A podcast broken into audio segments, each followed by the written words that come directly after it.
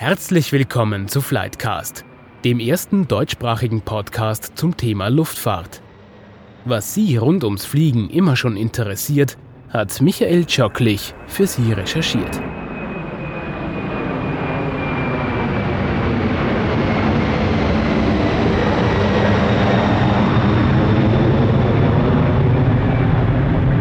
Liebe Flightcast-Fans, vorweg ein großes Danke für Ihr Interesse und das rege Feedback, das wir zum Start der dritten Staffel von Ihnen bekommen haben.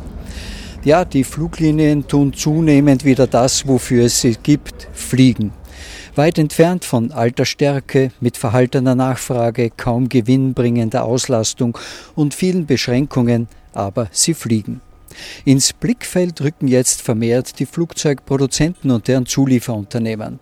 Denn die Fluglinien bestellen kaum mehr Flugzeuge und die bereits bestellten wollen sie nicht jetzt, sondern später übernehmen. Manche Bestellung wird auch einfach storniert. Es dreht sich wie in einem Teufelskreis. Werden weniger Flugzeuge gebaut, werden auch weniger Teile dafür benötigt, von Triebwerken bis zu Kabineneinrichtungen. Das trifft die Zulieferunternehmen wie den oberösterreichischen Konzern FACC, der für alle Flugzeughersteller und Triebwerksproduzenten Teile fertigt. Flightcast will sich heute ansehen, wie es einem Zulieferbetrieb in einer Krisenbranche geht. Dazu treffen wir jetzt den Chef des Konzerns, CEO Robert Machtlinger, und sind im Werk 5 in St. Martin im Innkreis. Herr Machtlinger, danke, dass Sie sich Zeit nehmen, Flightcast heute die Werkstore öffnen und uns Einblick geben, wie man eine Krise steuern und vielleicht auch bewältigen kann. FACC ist ja führend bei Kabineneinrichtungen, bei Triebwerksaufhängungen, bei Triebwerksverkleidungen und auch bei Aerostructures. Was ist denn das genau? Sind das zum Beispiel die Winglets, die Sie für viele Flugzeuge bauen? Ja, zuerst herzlich willkommen bei uns. Äh, schön, dass Sie da sind. Freut mich, dass wir das heute machen können. Ja, und Aerostructures äh, ist alles, was am Flugzeug außen ist. Das sind Flächenbauteile, Flächen selber, Rümpfe, Steuerflächen am Heck, also alles, was nicht Antrieb ist im Außenbereich des Flugzeuges. Und in der Struktur, Aerostruktur, ist eine wesentliche Produktlinie für uns natürlich Winglets, die Treibstoff einsparen und das Fliegen damit auch nachhaltiger machen. Von den Bereichen, die ich jetzt aufgezählt habe, Kabineneinrichtungen bis Winglets, was ist für FACC eigentlich der wichtigste Bereich? Die sind alle drei gleich wichtig. Das ist auch ein bisschen ein, ein Unikat der FACC, weil wir ganz einfach gleichmäßig im Flieger verteilt sind. Es gibt ja Mitbewerber, die machen nur Struktur oder nur Triebwerk oder nur Kabine und wir sind in allen Bereichen stark aufgestellt und somit hat es für uns überall die gleiche Bedeutung. Gibt es Flugzeuge ohne FACC-Teile? Es gibt fast keine Flugzeuge ohne FACC-Bauteile. Wir sind auf jedem wesentlichen westlichen Flugzeug mit Komponenten vertreten. Ich habe schon erwähnt, Sie öffnen heute symbolisch die Werkstore für uns. Was können wir uns denn anschauen? Wohin führen Sie uns denn zuerst? Also ich schlage vor, wir folgen dem Fertigungsprozess unserer Komponenten, werden dort äh, reingehen in den Sauberraum, dort wo Composite-Materialien zugeschnitten werden. Das schauen wir uns ja an, damit wir das Rohmaterial kennenlernen und wir folgen dann den Fertigungsprozess bis zur fertigen Komponente. Klingt großartig, dann begeben wir uns auf die Reise durch FACC. Absolut, freue mich drauf. Wir nähern uns jetzt dem Werk 2 Jetzt sind wir im Werk herinnen. Bevor wir Herrn Machtlinger bitten, dass Sie uns erklären, was man da genau sieht, FACC gilt ja als Experte auf dem Gebiet des Advanced Composite Materials. Können Sie vielleicht kurz erklären, was das überhaupt ist und was das Besondere daran ist? Ja, Composite-Materialien sind Verbundmaterialien. Das heißt, wir haben immer eine Faser. Das kann eine Carbonfaser sein, das kann eine Glasfaser sein und diese Faser wird mit Klebstoff imprägniert. Das heißt dann Präbreg, dieses Rohmaterial. Und das kann man sich vorstellen wie ein Textil, nur halt leicht klebrig, weil mit Klebstoff schon, schon versehen. Das kommt bei uns in Rollen, das schneiden wir dann zu, dieses Material, und legen dann Lage für Lage aufeinander. Und genau dort, wo wir hohe Lasten haben, legen wir mehr Material hin und dort, wo wir weniger Lasten haben, legen wir weniger Material hin. Und so können wir ein Bauteil ganz optimal auslegen, leicht machen und dabei hochfest. Und Sie stellen das Material selber her? Das Rohmaterial kaufen wir zu die Konstruktion und das Zusammenspiel verschiedener Materialien wird durch die FACC definiert. Da sind wir Spezialist. Das sozusagen ist Ihre Stärke. Wie baue ich dieses Material optimal zusammen? Absolut. Und wie vermenge ich verschiedene Materialien? Also wir verarbeiten Leuchtsysteme, die wir integrieren im Interiorbereich. Wir verarbeiten Sauerstoffsysteme. Also das Kunststoffmaterial ist unser Grundmaterial, aber es kommen mehrere Materialien dazu. Werden wir auch noch sehen in der Fertigung. Wenn wir jetzt so in die Halle schauen, wie beschreiben Sie das, was ich so als stilisierte Tragflächen bezeichnet habe? Wir befinden uns hier in der Innenraumfertigung und was wir hier sehen, sind äh, Seitenwandverkleidungen für Geschäftsreiseflugzeuge. Und was man da sieht, äh, dieses Auflegen sind Lederzuschnitte, äh, weil speziell im, im Geschäftsreiseflugzeugbereich Innenausstattungen sehr edle Stoffe haben. Die Luftfahrt- und Corona-Krise trifft ja auch FACC. Merkt man hier, dass Sie zum Beispiel im Schnitt rund die Hälfte Ihrer Mitarbeiter auf Kurzarbeit haben? Ja, merkt man auf alle Fälle und noch äh, mehr wird man es merken in der zweiten Schicht. Wir arbeiten teilweise im Dreischichtbetrieb und in vielen Bereichen im Zweischichtbetrieb. Wir bedienen derzeit eine Schicht voll und teilweise die zweite Schicht mit reduzierter Mannschaft. Also man merkt das schon auch draußen an den Parkplätzen die ja derzeit halb ähm, äh, voll sind, die waren vor der Krise äh, zu jeder Schicht äh, ganz voll. Welches Gefühl kann man sich vorstellen, als Sie gemerkt haben, dass von einem Tag auf den anderen auf einmal nichts mehr geht? Ja, das ist kein gutes Gefühl. Also das Gefühl ist besser, wenn man wachsen kann. Wir sind aber auch positiv gestimmt. Die Mobilität wird zurückkehren. Wir leben in einer globalen Welt, auch wenn es länger dauern wird. Aber auf die stellen wir uns jetzt ein. Ja, es gab schon erfreulichere Zeiten. Wir tun jetzt das, was notwendig ist. Was war Ihr erster Gedanke, als Sie erfahren haben, alles wird heruntergefahren? Das erste war, wie sichern wir in diesem neuen Umfeld unsere Belegschaft? Was tun wir, um Corona im Unternehmen nicht die Möglichkeit zu geben, sich auszubreiten? Das waren die ersten Gedanken. Und dann natürlich, ähm, was tun wir, um unsere Belegschaft äh, langfristig äh, auch zu beschäftigen? Sie haben gemeint, lieber wachsen Sie mit dem Unternehmen, als so wie jetzt zu schrumpfen. Aber ist nicht die eigentliche Herausforderung ein Krisenmanagement? Die Aufgabe des Managements ist es, äh, das zu tun, was notwendig ist. Und das kann einmal wachsen sein, das kann einmal akquirierend sein und in Zeiten wie diesen äh, das Unternehmen an das anzupassen, was der Markt derzeit braucht. Einmal so, einmal so. Beides gleich wichtig, aber das eine ist lustiger und das andere weniger. Ich glaube, das liegt in der Natur der Sache. Wir stehen jetzt vor dem Clean Room. Wo gehen wir da jetzt hin? Wir gehen jetzt in einen Sauberraum. Der ist klimatisiert, der hat Staubpartikelmessungen, der ist ein Raum mit OP-Bedingungen und dort werden diese Kunststoffmatten, die wir kaufen, zugeschnitten, auf Werkzeuge aufgelegt und dort passieren die ersten Schritte zu einem Leichtbauteil.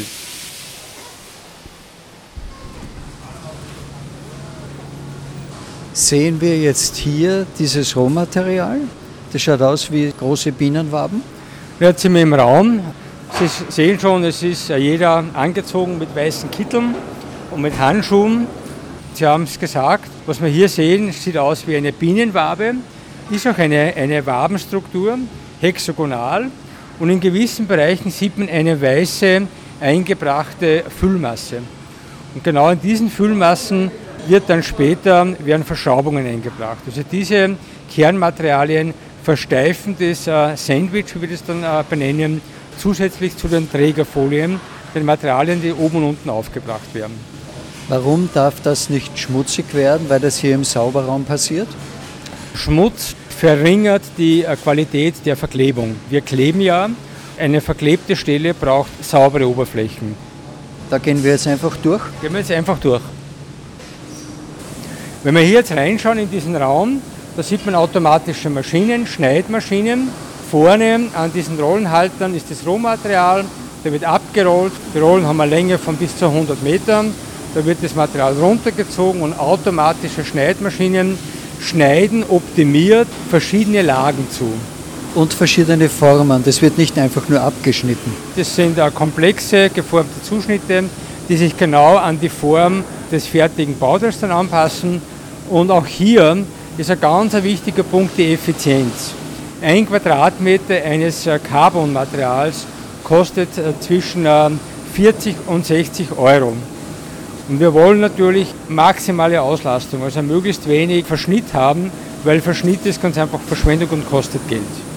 Und dieses Material kommt in praktisch allen Bauteilen, die Sie fertigen, vor? Absolut. Und ein Bauteil, der komplex ist, kann bis zu 2000 verschiedene Zuschnitte haben, kleinere, größere. Wie schon gesagt, über das Aufeinanderliegen dieser Zuschnitte wird die Festigkeit des Bauteils sehr lokal definiert. Die Festigkeit haben Sie schon als ein wichtiges Argument für diesen Baustoff genannt. Leichtigkeit, nehme ich an, ist ein zweites, oder? Absolut. Neue, äh, hochmoderne Flugzeuge wie die Airbus A350 oder die Boeing 787 bestehen ja zu 50 Prozent aus Leichtbau. Die Materialien, die wir verwenden, haben höhere Festigkeitswerte wie Stahl, aber ein Viertel des Gewichtes von Stahl. Also wir können sehr, sehr leicht bauen, sehr, sehr genau bauen und das macht einfach die Vorteile des Leichtbaus aus. Wir stehen hier vor Carbon-Rippen, circa ein 1 Meter großes, winkelförmiges Bauteil, leicht gekrümmt. Wenn man das hebt, Sie können es mal angreifen, es hat kein Gewicht. Das wiegt wirklich fast nichts, schaut aber aus wie Stahl und man glaubt, es wird ganz schwer. Und ist fest wie Stahl und ist aber absolut leicht. Sie haben die Flugzeuge schon erwähnt. Boeing und Airbus sind Ihre wichtigsten Kunden, wobei Airbus einen größeren Anteil hat als Boeing, wenn ich richtig informiert bin. Was produzieren Sie für Airbus und Boeing? Und Sie haben recht, die Hälfte des Umsatzes machen wir derzeit mit Airbus-Flugzeugen. 15 Prozent des Gesamtumsatzes machen wir mit Boeing-Flugzeugen. Im Wesentlichen sind die Produkte für die beiden äh, Endkunden aber sehr ähnlich. Wir bauen zum Beispiel im Triebwerksbereich für den Airbus A350 den Schubumkehrer und wir bauen die, die gleiche Komponente auch für die Boeing 787. Im Innenraum ist natürlich bei uns Airbus ein wesentlicher Kunde. Wir beliefern die gesamte A320-Familie seit äh, beinahe 30 Jahren mit Innenraumausstattungen. Boeing baut sich die Innenraumausstattungen für deren Flugzeuge in der eigenen Fertigung. Wenn man jetzt Boeing und Airbus vergleicht, kann man sagen, Boeing hat wegen der 737 MAX die größeren Probleme? Also Boeing hat derzeit sicherlich zwei Probleme. Einmal das von Ihnen angesprochene 737 MAX-Thema, das einer Lösung zugeführt äh, wird. Und natürlich darüber hinausgehend jetzt äh, die Covid-19-Problematik, die aber dann im Wesentlichen alle Airlines oder alle Kunden gleich spüren. Wie spüren denn Sie jetzt diese Lage der Flugzeugbauer? Dort werden im Moment ja Flugzeuge zwar produziert, aber in sehr reduzierten Mengen. Und die, die produziert werden, werden mehr oder weniger fast nicht ausgeliefert, weil die Luftfahrtunternehmen eigentlich derzeit keine neuen Flugzeuge wollen. Das heißt, sie liefern ein bisschen für das, was im Moment auf Halde produziert wird. Kann man das so sagen? Ja, ich glaube, alle unsere Kunden verhalten sich da sehr fair. Es gibt natürlich Anpassungen äh, an den Markt. Sie haben erwähnt, äh, und das stimmt auch, dass Flugzeuge gebaut werden, die bei unseren Kunden zwischengeparkt werden, weil einfach Airlines die Flugzeuge nicht benötigen. Das wird sich aber in den nächsten Quartalen wieder verändern. Dieses äh, Backlog, das unsere Kunden derzeit aufbauen, wird ausgeliefert und etwas zeitverzögert äh, damit äh, werden auch wieder Bauratensteigerungen bei der FACC kommen. Das heißt, Sie fertigen jetzt alle Teile, die Sie immer gefertigt haben, nur in deutlich reduzierter Stückzahl. Sie haben nichts wirklich stillgestellt. Es steht nichts still äh, und wie gesagt, die Bauraten haben sich stark reduziert. Boeing und Airbus sind die Hauptkunden. Sie liefern aber auch für die russische Sukhoi und auch für die chinesische Comac. Ist das Bild das gleiche, nämlich es wird nichts verkauft und nichts ausgeliefert? Ja, es ist ganz anders äh, bei Comac. Wir sehen bei Comac äh, keine Veränderungen. Das heißt, wir haben dort auf der ARJ 21 eine Baurate von drei Flugzeugen im Monat. Das war vor der Krise so und ist auch jetzt so. Wobei man wissen muss, dass das Marktvolumen von Airbus oder Boeing im Vergleich zu Comac natürlich ein ganz anderes ist. Jetzt sind wir in dem Werk mittlerweile die Hälfte abgegangen. Wo geht es jetzt hin?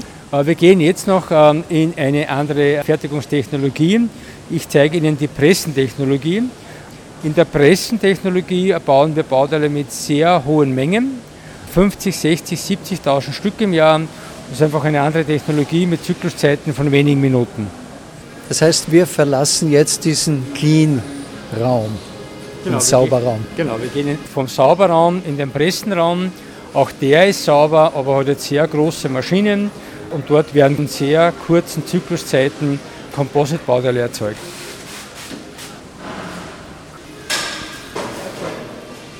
So, hier sieht man das ganz schön. Das ist die Pressenstraße mit Produkten und Pressen, die hier lokal gebaut werden. Die Technologie entwickeln wir und der Zulieferant äh, baut uns im Wesentlichen die Maschinen nach der Vorgabe der FACC. Hier werden dann die einzelnen Teile übereinander gelegt und am Ende, wenn alles liegt, gepresst. Ja, und da sieht man ganz äh, schön jetzt, da, da wird das Gelege nicht über eine komplexe Form aufgelegt, sondern auf einem geraden Tisch, Lage für Lage. Das Material ist nass, wird dann auf ein Werkzeug aufgelegt und die Presse verformt das Material auf dem komplexen Werkzeug zur Endform. Jetzt verlassen wir den Pressenraum und gehen in den Autoklavenraum. Im Autoklavenbereich werden Werkzeuge, die im Sauberraum aufgelegt werden, ausgehärtet. Und unsere Aushärteöfen heißen Autoklave. Die FACC hat 15 Autoklaven in verschiedenen Größen. Der größte hat einen Durchmesser von 5,5 Meter und eine Länge von 16 Meter. Da kann man viele Bauteile reinschieben, dann geht der Deckel zu, kann man ein bisschen vergleichen mit einem Kelomat. Dann wird der Ofen beheizt, mit Druck beaufschlagt. Im Inneren wird äh, das Bauteil mit Vakuum gezogen und dann härtet so ein Bauteil in diesem Autoklave zwischen zwei Stunden und zehn Stunden aus. Und aus diesen Gewebelagen, die ja sehr weich sind, ist dann ein festes, äh, stahlhartes Bauteil entstanden. Das, was wir hier sehen, diese blauen großen Geräte mit einer Art großen Klappe oder Eingangstüre davor, das sind diese Autoklaven. Das sind diese Autoklaven. Das sind Druckkesseln, die können wir bis zu 10 äh, Bar mit Druck beaufschlagen und das sind diese Autoklaven, korrekt. Nachdem die Bauteile ausgehärtet sind, werden die zuerst geprüft, ob das Bauteil nach der Verklebung äh, eine hohe Qualität hat. Und dann werden die Bauteile auf CNC-Maschinen, auf automatischen Fräsmaschinen bearbeitet. Sie werden befräst, es werden Löcher eingebracht und bei diesem Arbeitsschritt definieren wir speziell im Interieurbereich, auf welches Flugzeug die Komponente dann verbaut wird. Was sind denn die Stärken die FACC zu einer Art Weltmarktführer in dem Bereich macht? Unsere Stärke ist, äh, weil wir von der Grundlagenforschung über die Bauteilentwicklung, über das Bauteil qualifizieren und zertifizieren bis hin zur Serienfertigung ein sogenannter Turnkey-Partner sind. Das heißt, wir beschäftigen uns nicht nur mit der Fertigung, sondern auch mit Rohmaterialentwicklung und Prozessentwicklung und das zeichnet uns einfach aus. Haben Sie Konkurrenten? Natürlich haben wir Konkurrenten. Wesentliche Konkurrenten gibt es um die 20 bis 30. Das sind größere Firmen wie wir, die haben ähnliche ähm, Möglichkeiten wie die FACC. In Summe gibt es äh, in der Luftfahrt natürlich mehrere hundert Zulieferanten, aber wie gesagt nur 20 bis 30 sogenannte Tier 1, die die, die, die gesamte Bandbreite den Kunden auch anbieten können. Ja, jetzt gehen wir von der mechanischen Bearbeitung in die Montage. Wir sind hier im Bereich der A320 Kabinenfertigung. Vor Corona haben wir in dieser Linie jeden Tag drei A320 äh, Kabinenausstattungen gefertigt und dem Kunden an der Linie angeliefert. Man sieht jetzt hier viele einzelne, ich sag, kastenartige Bauteile. In der Tat sehen wir hier jetzt die Gepäckablagefächer. Ah, das wird quergelegt dann äh, einfach. Die stehen hier jetzt einmal vertikal, aber die sind dann horizontal montiert. Vom vorgefrästen Bauteil werden dann diese Gepäckablagefächer in äh, neun Fertigungsschritten voll ausgestattet, fix und fertig verkabelt mit Klappen in Container verpackt und dann just in time von uns weg angeliefert äh, an die Endmontagelinien Hamburg und in Toulouse. Drei Stück pro Tag waren es vor der Krise. Wie viel ist es jetzt? Jetzt sind wir in etwa bei 1,5 bis 2 Ausstattungen am Tag, äh, ein bisschen abhängig von der Auslieferrate des Kunden in Hamburg oder in Toulouse. Sie haben ja Aufträge für fast 7 Milliarden Euro in den Büchern stehen. Was ist denn das angesichts der Krise tatsächlich wert? hat für uns einen sehr hohen Wert, weil die Verträge fix sind. Und ein fixer Vertrag ist es für uns dann, wenn ein Airline-Kunde dahinter steht. Mit 6 Milliarden US-Dollar Order-Backlog können wir natürlich die Zukunft planen, auch wenn die Auslieferungsraten derzeit geringer sind wie vor Corona. Aber es gibt uns natürlich eine Gewissheit über mehrere Jahre hinweg, äh, was die FACC bauen kann. Hier sehen wir jetzt die ersten beiden Takte auf einer Fertigungsstraße. Es werden Anbauteile montiert. Auf dem Körper werden, sieht man hier auch schon, Aluminium-Schienen montiert. Auf diesen Schienen hängen dann später die Sauerstoffversorgungen und die Laserlampen. Im nächsten Schritt äh, wird der Innenraum verstärkt, also man kann Schritt für Schritt beobachten, wie das Bauteil vom Rohkörper zu einem fertigen Gepäckablagefach montiert wird. Eine Art Fließband ohne Fließband. Eine getaktete Fertigung angepasst an die Mengen der Luftfahrt, korrekt. Wir haben über die Kurzarbeit schon gesprochen. Die läuft ja im September oder mit Ende September aus. Und Sie haben angekündigt, dass Sie sich wahrscheinlich von maximal etwas über 700 Mitarbeitern trennen müssen. Da ist das endgültige Wort ja noch nicht wirklich gefallen. Wie geht man denn als Firmenchef eigentlich damit um, wenn man so vielen Mitarbeitern sagen muss, ich kann dich nicht mehr beschäftigen? Ja, da blutet einem das Herz, weil jeder Mitarbeiter für uns ist ein wesentlicher Bestandteil des Erfolges. Ähm, jeder Mitarbeiter hat eine hohe Qualifikation, wird bei uns über Monate hinweg ausgebildet, bevor er überhaupt ein Luftfahrzeugbauteil bauen kann. Wie geht man an sowas ran? Für uns ist einfach ganz wichtig, Know-how im Unternehmen weitgehend zu halten und innovativ zu bleiben. Jetzt sind diese Mitarbeiter quasi die Diamanten des Unternehmens. Eigentlich darf man sie ja nicht gehen lassen, oder? Das war auch äh, immer unser Ziel. Wir haben alles versucht, das irgendwie zu vermeiden. Nur nachdem ähm, die Krise sehr heftig ist und sehr lange dauern wird, ist ein Modell der Teilzeitbeschäftigung über vier, fünf Jahre ähm, nicht umsetzbar. Und somit mussten wir uns entscheiden, und das sind die schweren Entscheidungen im Management, die Mannschaft zu reduzieren und dann mit den verbleibenden 2700 äh, Leuten, und das ist immer noch sehr wesentlich für den Standort, ähm, die Zukunft wieder erfolgreich zu gestalten.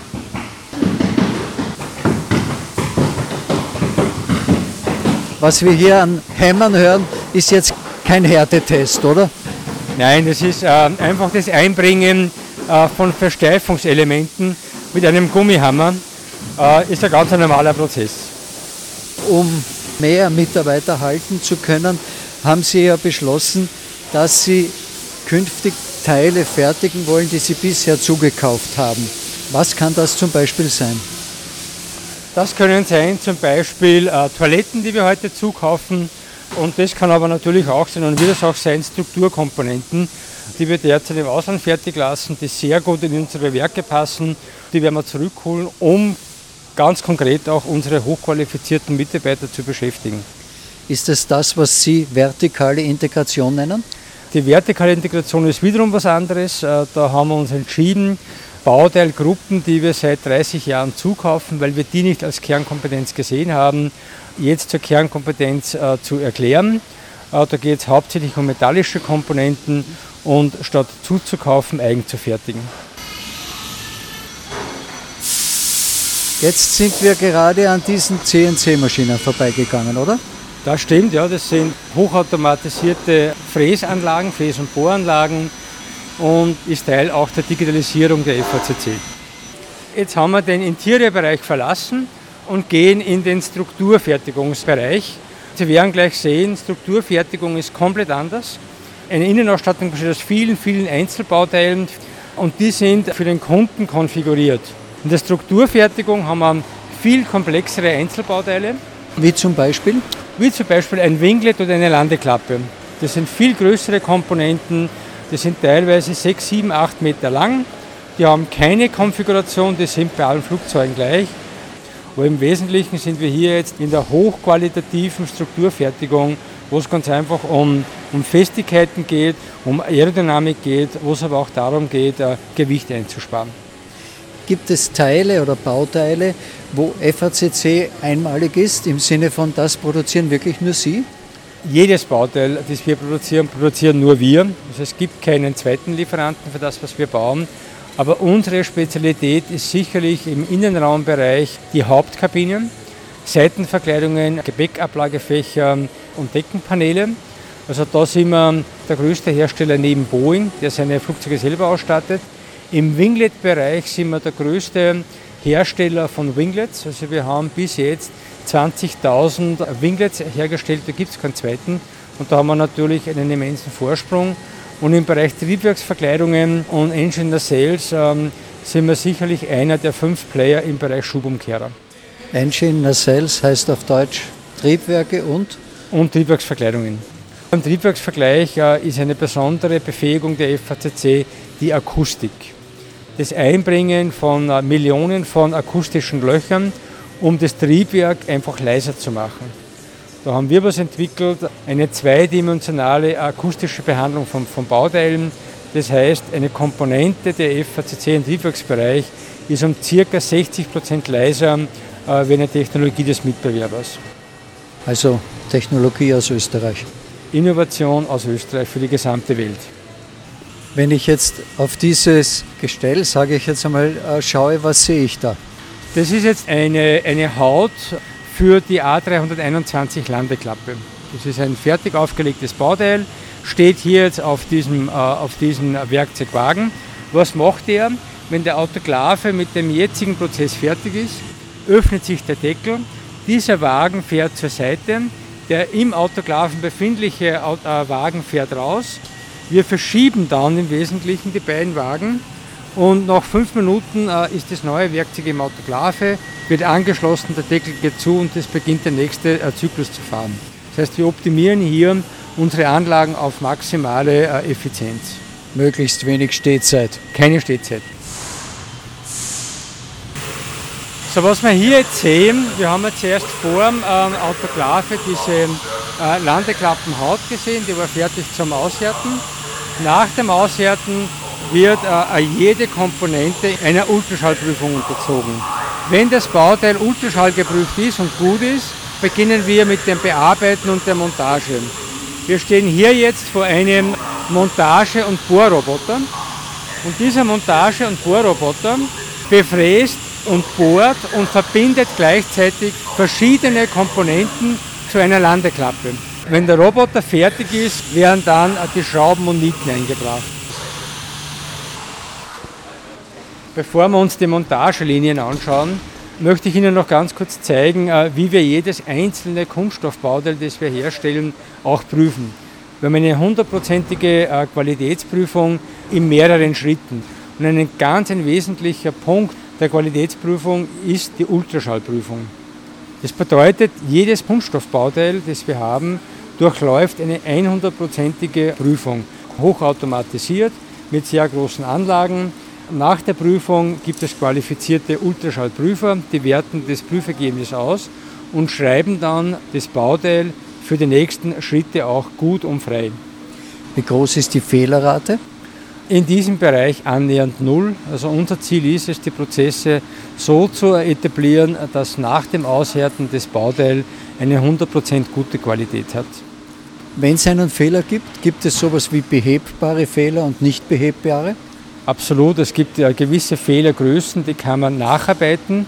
Und es gibt Fehlergrößen oder Fehlerbilder, die sind nicht nacharbeitbar oder reparierbar und dann ist das Bauteil wegzuschmeißen. Jedes Bauteil ist bei uns auch rückverfolgbar. Also wir haben für jedes Bauteil einen quasi Lebenslaufakt vom Material, wer hat Material wann geliefert, wer hat es zugeschnitten, wer hat es aufgelegt, wann wurde es wo, in welchem Ofen ausgehärtet. Also wir sind hier lückenlos dokumentiert, äh, im Wesentlichen so wie auch die Lebensmittelbranche. Also nicht alles, was landläufig Papierkram genannt wird, ist wirklich überflüssig. Wir brauchen hundertprozentige Rückverfolgbarkeit über die Lebensdauer des Flugzeuges, um im Falle des Falles ähm, ganz einfach reagieren zu können. Was wird da genau vor uns jetzt weggeschoben? Da wird jetzt weggeschoben eine Flächenrumpfverkleidung für ein Geschäftsreiseflugzeug, die Bauchverkleidung, auch dort, wo das Fahrwerk dann im Wesentlichen reinfährt. Wir bauen diese Verkleidungen für die Airbus A320. Wir bauen ähm, diese Verkleidungen für alle Bombardier Business Jet Flugzeuge, aber auch für die Airbus A220. Jetzt gehen wir gerade durch den Lackierbereich durch. Jedes Bauteil wird natürlich, bevor wir es ausliefern, lackiert. Auch hier teilweise automatische und teilweise manuelle Prozesse. Und hier sehen wir eine Landeklappe. Hier sehen wir eine Landeklappe für die A321, nicht fertig montiert, nur vormontiert, aber in der Vorbereitung zum Lackieren. So, jetzt sind wir in der Montagehalle der Strukturfertigung im Werk 3. Da bauen wir im Wesentlichen Landeklappen bzw. Winglets und Wingtips. Wiederum in einer getakteten Fertigung das Zusammenführen der vom Roboter vormontierten Bauteile, das Einbringen der Nieten und diverser Schrauben geschieht wiederum manuell, weil sehr eng und äh, über automatische Nietköpfe nicht, äh, nicht machbar. Da sehen wir jetzt äh, im Wesentlichen fertige Winglets. Sie sehen es auch, die sind lackiert, die sind mit Logos versehen, fix und fertig, so wie es dann im Flugzeug auch montiert wird. Wir gehen jetzt da durch diese Halle durch. Links die Landeklappen, rechts die Winglets. Bei jedem Arbeitsplatz hängen Computerterminals. Jeder Arbeitsschritt, äh, jeder Testschritt, äh, jedes Drehmoment, äh, das wir verwenden, wird dem Mitarbeiter über das Terminal vorgegeben. Nach dem Eindrehen oder während des Eindrehens gibt dieser Drehmomentschrauber automatisch das Drehmoment an das Computersystem weiter, wird dort gespeichert und wir haben zu jedem Zeitpunkt Transparenz über die richtigen Montageschritte, die wir angewendet haben. Weil wir bei den Mitarbeitern waren, die sie wahrscheinlich kündigen müssen. Der Vorstand verzichtet ja auch auf 20 Prozent seines Nettogehalts und diese Summe fließt in einen Fonds ein, der Härtefallfonds, glaube ich, genannt wird. Was passiert mit dem? Wen unterstützen Sie damit? Also der Härtefallfonds ist jetzt nicht äh, ein Fonds, der nur für Covid-19 gilt. Es gibt natürlich bei 3000 Mitarbeiterinnen und Mitarbeitern und Familien immer wieder mal eine Krise, sei es ein Unfall, sei es eine Erkrankung, sei es irgendein Notfall. Und genau für solche Notfälle wollen wir uns ganz einfach auch beteiligen. Haben wir immer schon gemacht und jetzt machen wir es halt auch aus dem Vorstandskreis heraus und stellen da Gelder zur Verfügung. Wo gehen wir jetzt hin? Jetzt gehen wir rüber in die Forschung und ins Testing. Bevor wir das tun, zeige ich Ihnen noch ganz kurz, wie wir transparent sind. Ein Flugzeug fliegt mit Anzeigen äh, und der Pilot verlässt sich ähm, auf die Anzeigen im Cockpit. Auch wir haben das hier, wir nennen das äh, FACC Radar, sind wir auf Kurs. Wir, wir publizieren laufend die Produktivität. Wir zeigen, sind wir mit unseren Zielen, äh, Verbesserungen einzuführen, auf Plan. Wie sieht die Qualität aus? Ähm, sind die Qualitätskosten auf Ziel, über Ziel, unter Ziel? Haben wir Lieferrückstände? Wie schaut die Umsatzentwicklung aus, beziehungsweise wie ist die Entwicklung neuer Projekte? Also wir haben hier im Wesentlichen sechs Instrumente, da schaut man hin und jeder weiß, wo das Unternehmen in gewissen Bereichen auch steht. Wenn ich das richtig verstehe, funktioniert das auch mit einem Ampelsystem, das Sie schon eingeführt haben. Warum steht zum Beispiel bei Fehlerkosten die Ampel auf Rot? weil es im letzten Monat Fehlerkosten gegeben hat, die waren über dem Durchschnitt. Ein Fehler heißt nicht, dass das Produkt schlecht ist, es war einfach nur mehr Arbeit nötig, um ein gutes Bauteil herzustellen. Und wir haben ein Ampelsystem, da gibt es nur zwei Farben, entweder grün oder rot. Entweder sind wir on track, dann passt's, oder wir sind nicht auf track, dann haben wir ein Problem. Ja, wir verlassen das Strukturwerk und gehen Richtung FACC Test Facility. Dort haben wir Riesenkapazitäten und jedes Bauteil, das wir bauen, muss zu Beginn auf Herz und Nieren getestet werden. Auf dem Parkplatz sieht man auch sehr viele deutsche Kennzeichen. Haben Sie viele deutsche Mitarbeiter? Ja, in den letzten Jahren hat sich das über die Grenze hinaus entwickelt, speziell durch den Facharbeitermangel, den wir ja am Standort hatten. Vor 20 Jahren war der Trend in die Gegenrichtung, also Inviertler, Oberösterreicher sind nach Bayern ausgewandert oder ausgependelt zum Arbeiten. In den letzten Jahren verbunden mit dem Wachstum der FACC hat sich das umgedreht äh, und wir haben derzeit ca. 700 Kolleginnen und Kollegen aus dem bayerischen Raum hier bei uns beschäftigt. Werden die auch von Kündigungen betroffen sein? Da gibt es gerade die Erstellung der Listen ähm, und äh, auch im deutschen Umfeld wird es den einen oder anderen auch treffen. So, jetzt betreten wir unsere Testfacility. Äh, die haben wir im Jahr 2015 errichtet. Ist ein wichtiges Element in der FACC Turnkey-Strategie. Das heißt, von der Forschung bis zum qualifizierten Serienbau alles anzubieten. Und hier werden nur Tests gemacht. Dauertests, Statiktests, Dynamiktests. Man sieht hier riesengroße Zylinder, äh, die massive Kräfte auftragen können. Jeder Test beginnt bei uns mit einem Testprogramm. Dann werden die Testvorrichtungen gebaut, dann wird das Bauteil eingespannt und dann durchfahren wir zuerst äh, die Maximallasten, die das Bauteil aushalten muss. Dann äh, simulieren wir den Lebenszyklus der Komponente und erst dann äh, schauen wir, wie viel Sicherheitsreserven wir über die eingeplanten Reserven noch hätten. Es gibt ja gerade im Flugzeugbau extreme Vorschriften, was die einzelnen Bauteile auszuhalten haben. Können Sie vielleicht ein bisschen über diese Vorschriften etwas sagen? Ja, die Vorschriften sind so ausgelegt, also es ist alles Safety First, was in der Luftfahrt extrem wichtig ist und gut ist. Und man legt jede Komponente speziell auf das Umfeld, auf die Einflüsse, auf die Umwelteinflüsse im Wesentlichen aus. Ein Flugzeug, wenn es fliegt, da entstehen Lasten an Tragflügeln, an Triebwerksverkleidungen oder auch an anderen Komponenten. Das ist die, die Basislast. Dann gibt es eine Last, mit, mit welcher das Flugzeug äh, im, im normalen Betrieb maximal belastet werden kann. Das können G-Kräfte sein, das können harte Landungen sein, das können Umwelteinflüsse sein, Fliegen in rauer Luft. Das heißt, es gibt obendrauf schon mal einen Aufschlag. Wenn man das alles hat, dann gibt es einen 50-prozentigen Sicherheitsfaktor. Wenn man das alles aufsummiert, hat man eine sehr hohe Sicherheit bei allen Komponenten. Zur G-Last, bei einer Landung hat man gleich einmal, das ist noch gar nicht hart, 1,5 bis 2 G. Und diesen Landestoß und diese Beschleunigung nach unten muss eine Komponente aushalten. In unserem Fall sind es nicht 2G oder 3G. Im Bereich der Gepäckablagerfläche wird auf 16G ausgelegt. Ist das tatsächlich so hoch nötig? Bei einer wirklichen harten Landung, wo auch der Flieger dann Schaden nimmt, ist es sicherlich notwendig. Wird auch nicht weiteres vieles passieren. Der Flieger ist vielleicht nicht mehr einsetzbar. Schlimm wäre es aber dann trotzdem, wenn die Passagiere ganz normal hätten aussteigen können, aber die Gepäckablagefläche hätten nicht gehalten und Personen wären über das Gepäck zu Schaden gekommen. Also darum legt man hier sehr, sehr intensiv aus. Und 16G heißt in dem Fall? Das heißt, in, in einem Compartment kann man im Wesentlichen einen Mittelklassewagen drauf aufhängen. Also zwei Tonnen halten diese Sachen aus. Wobei man nur 125 Kilogramm im Wesentlichen Gepäck reinstecken kann. Und das bricht immer noch nicht? Und das bricht nicht, das hält.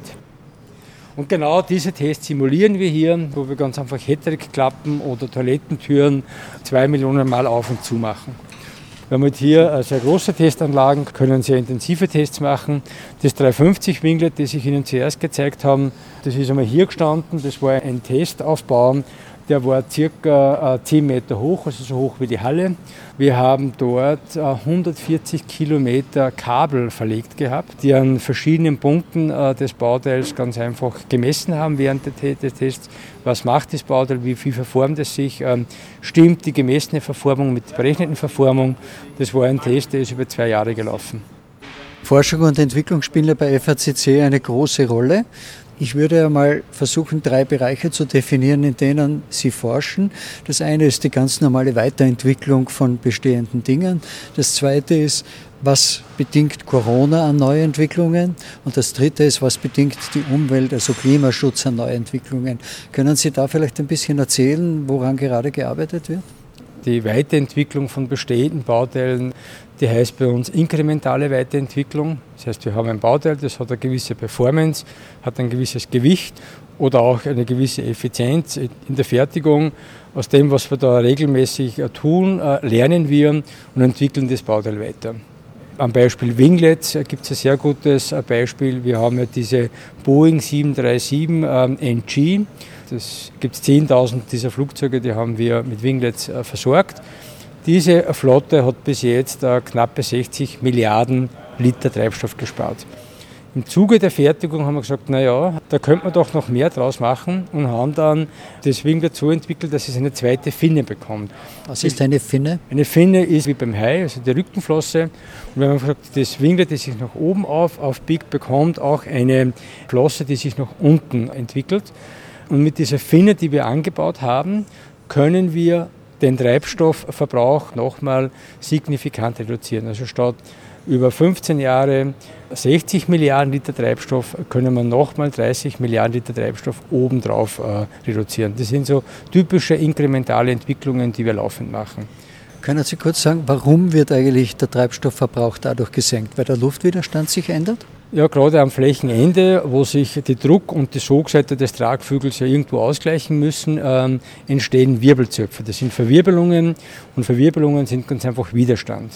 Das will man mit diesen Winglets äh, reduzieren. Das haben halt wir mit unserem Kunden sehr gut gemacht. In der normalen, unter Anführungszeichen normalen Forschung geht es darum, ein bestehendes Produkt weiterzuentwickeln, zu sagen, wie kann ich es noch leichter, noch leiser, noch billiger machen, äh, noch effizienter machen korrekt und, und, ohne eine Neuzulassung oder ein neues Flugzeug auf den Markt zu bringen. Diese A320, Boeing 737 Flugzeuge, aber auch 787 und A350, da spricht man von 0,5 bis 1 Prozent Effizienzverbesserung pro Jahr. Das heißt, es geht in langsamen Schritten, aber über zehn Jahre kommen hier auch äh, 5 bis 10 Prozent an, an kontinuierlicher laufender Verbesserung. Alle diese Entwicklungen und Forschungen, von denen wir gerade gesprochen haben, gehen ja mit den Entwicklungen in Richtung mehr Umweltschutz und Klimaschutz fast Hand in Hand, weil man es ja nicht ausklammern kann. Wie schaut es jetzt mit Corona aus? Das ist ein neues Feld, das im Grunde erst seit ein paar Monaten existiert. Woran wird da geforscht? Man sieht immer wieder Sitze mit äh, Plexiglas-Trennwänden, man liest von Sitzen, die anzeigen, ob sie desinfiziert sind. Zum Teil klingt das alles ein bisschen spooky. Es gibt mehrere Ansätze. Eine Trennwand zwischen den Sitzplätzen ist, ist eine teilweise Lösung, ist aber nicht die optimale Lösung. Also man kann zwar jetzt links und rechts abtrennen, gibt dem Passagier auch eine gewisse Sicherheit. Man muss aber verstehen, dass im Wesentlichen äh, in der Flugzeugkabine die Klimatisierung von der Decke zum Fußboden passiert. Das heißt, es gibt eine laufende Zirkulation der Luftmassen von oben nach unten. Das ist eigentlich schon sehr gut, die Filter arbeiten sehr gut. Jetzt geht es halt darum, die letzten Prozentteile, die man über die Filter nicht abtöten kann, ganz einfach abzutöten. Woran arbeiten Sie da? Da arbeiten wir im Wesentlichen an der Klimatisierung, an der Luftführung in der Kabine und natürlich dann über diverse vor- oder nachgeschaltete Aggregate vor den Klimaanlagen, um einfach die restlichen Viren, die nicht über die Filter ähm, getötet worden sind, einfach abzutöten. Ein weiteres Thema ist natürlich Schmiereninfektion. Was kann man auf den Oberflächen machen? Ist auch ein Punkt. Aber in der Hauptkabine ist sicherlich äh, die Luftqualität äh, und die Zirkulation das Hauptthema. Corona hat ja die Luftfahrt schon stark verändert. Es wird viel weniger geflogen und die Auslastung ist viel schlechter. Was wird Corona in der Kabinenausstattung bringen? Kann man das mit einem Satz zusammenfassen? noch bessere Luft, nicht nur Corona-bezogen, sondern auch andere Viren und Bakterien bezogen. Es wird wahrscheinlich, es wird ein bisschen dauern, äh, neue Sitzkonfigurationen geben, um ganz einfach über die Sitzkonfiguration mehr, mehr Distancing herzustellen. Da gibt es auch Konzepte, müssen aber umgesetzt werden. Wie lange wird das dauern? Das ist sicherlich ein Zyklus, der sich über fünf bis zehn Jahre hinziehen wird. Eine neue Kabine mit neuen Sitzen auszustatten, ist auch eine Geldfrage, eine Liquiditätsfrage der Airlines. Das heißt, wenn Sie heute einen neuen Flieger haben, äh, dann werden Sie den nicht in zwei Jahren rekonfigurieren. Das heißt, es wird in Schritten passieren. Aber möglicherweise schneller als gedacht, weil eben Corona ein echtes Problem darstellt stellt ein Problem dar. Auch hier wird es natürlich vom Einsteigen übers Boarding, Deboarding äh, Anpassungen geben. Und ich glaube, auch in der Luftfahrt und in vielen anderen Bereichen öffentlicher Verkehr wird es einfach äh, zu neuen Maßnahmen kommen. Die werden perfektioniert werden. Auf das werden wir uns anpassen. Und in zehn Jahren wird es Sachen geben, an die wir heute vielleicht noch nicht denken. Apropos öffentlicher Verkehr. Sie bauen ja für die Firma eHank die Drohnen zusammen, die wenn alle Pläne funktionieren, irgendwann einmal als Lufttaxi, öffentliches Lufttaxi durch die Gegend fliegen sollen.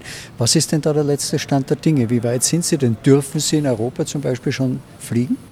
Also wir sind fertig mit der Entwicklung. Wir haben die ersten Flugtestgeräte auch gebaut mit der FACC-Konstruktion. Wir waren natürlich auch hier durch Corona etwas zeitlich verzögert. Es wurde aber getestet. Wir haben zwischenzeitlich aber auch weitergearbeitet, ganz stark mit den äh, österreichischen Behörden, der Austro Control, um ganz einfach für den Standort auch Flugtestgenehmigungen zu bekommen. Wenn der Plan, so wie Sie ihn vorhaben, klappt, wann glauben Sie, kann ich als Kunde das erste Flugtaxi in Österreich verwenden? Jetzt kann ich Ihnen sagen, Sie könnten es heute schon in Guangzhou machen. Da geht es schon. In China. In Österreich oder Europa und der gesamten westlichen Welt, glaube ich, sind wir zumindest drei Jahre Zeit verzögert. Also ich glaube, Mitte des Jahrzehnts ist es durchaus denkbar, dass es solchen Verkehr auch in Europa und mit in Österreich geben wird. Sie haben jetzt schon in die Zukunft geblickt. Trauen Sie sich zu, zu sagen, wann die Krise wirklich überwunden sein wird? Ja, da ist die Spreizung noch eine sehr weite. Also vor drei Monaten noch hat man sich überhaupt keine Prognosen abgeben getraut. Jetzt sind wir zumindest in einer Bandbreite, wo wir sagen können, dass das Jahr 2020 und das Jahr 2021 für die Luftfahrt generell und auch für die FACC ein schwaches Jahr sein wird. Ab dem Jahr 2022 sehen wir ein leichtes Wachstum wieder kommen. Und nach heutigen Prognosen gehen wir davon aus, dass wir im Jahr 2024, 2025 das Vor-Corona-Niveau erreicht haben. Wo soll FACC dann stehen? Das ist eine gute Frage. Also wir wissen, wie wir organisch mit den Verträgen äh, uns wieder entwickeln können. Darüber hinaus sind wir natürlich bestrebt, Marktanteile zu gewinnen. Das haben wir immer gemacht, in normalen Zeiten, aber auch in Krisenzeiten. Das heißt, wir haben auch das Bestreben zu konsolidieren, Lieferanten zu übernehmen, die zu uns passen und somit auch anorganisch zu wachsen. Zum Abschluss, Herr Machtlinger, wie formt so eine Krise eigentlich einen Manager? Ich glaube, es formt ein Management-Team, um einfach schnell zu reagieren. Das funktioniert bei uns immer sehr gut. Also wir sind immer sehr schnell. Wir schauen dann, dass wir unsere Teams mit äh, ins Boot holen. Ja, und ich glaube, äh, wie formt es? Prinzipiell einmal sach, sachlich zu bleiben. Also wir haben jede Krise bis jetzt sachlich angegangen, nicht überreagieren, dann die richtigen Entscheidungen zu treffen, aber auch den Mut zu haben, eine Entscheidung, die mal getroffen worden ist, nochmal anzupassen, wenn sich die Situation verändert. Wie weit ist man in so einer Krise Mensch und wie weit Manager? Ich glaube, man ist immer Mensch, sonst würden Maschinen für uns die Entscheidungen treffen. Und das macht im Wesentlichen dann auch ein Management aus, menschlich zu bleiben. Herr Machtlinger, vielen Dank für das Gespräch. Danke, dass Sie uns die Tore im wahrsten Sinn des Wortes geöffnet haben und so lange durch diese Hallen geführt haben und alle diese Dinge erklärt haben. Das war Flightcast aus St. Martin im Innkreis.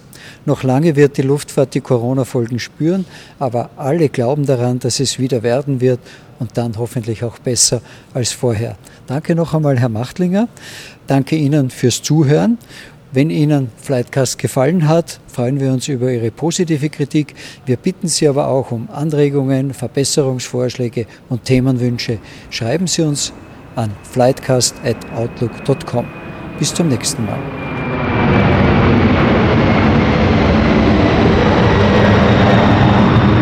Das war die heutige Folge von Flightcast. Bleiben Sie dran. Demnächst geht es weiter mit spannenden Themen rund um die Luftfahrt.